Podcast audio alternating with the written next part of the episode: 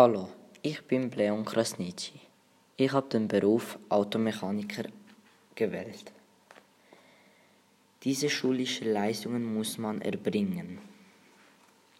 Naturwissenschaft, Chemie und Physik und mit Computertechnik umgehen können. Diese Anforderungen muss man bei diesem Beruf erfüllen. Handwerkliches Geschick, Selbstständigkeit, exakte und sorgfältige Arbeitsweise und gute Umgangsformen mit Kundenkontakt. Bei diesem Beruf hat man verschiedene Aufgaben, aber die das meiste Aufgabe ist Service machen und Reifen wechseln. Man arbeitet bei diesem Beruf immer, in jeder Saison, aber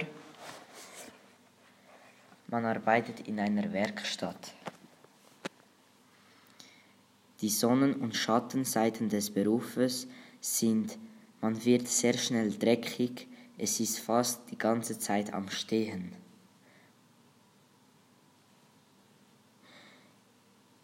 Die Lehre dauert vier Jahre und in die Berufsschule muss man einmal pro Woche gehen.